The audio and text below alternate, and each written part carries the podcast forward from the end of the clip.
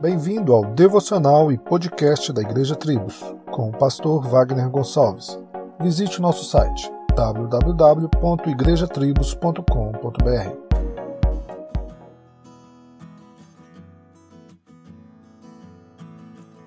O livro de Provérbios nos fala de sabedoria, instrução, correção e muito aconselhamento prático para nossas vidas. E como foi inspirado por Deus, este nos mostra e aponta para a glória de todas estas coisas em Jesus.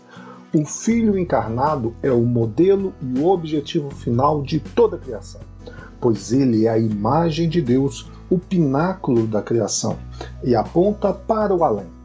Em 1 Coríntios 1, 24, vemos que esta mesma sabedoria divina, que também é o modelo e o objetivo da criação em sua encarnação, é o modelo, o objetivo e o arquiteto da redenção em sua morte substitutiva. Jesus, Deus Filho encarnado, é verdadeiramente o poder de Deus e a sabedoria de Deus.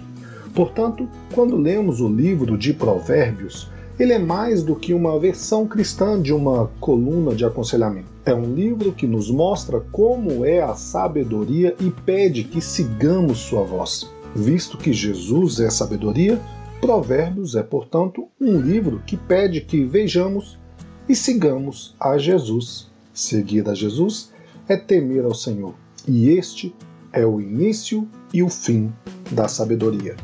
Solos Cristos, dele, por ele e para ele.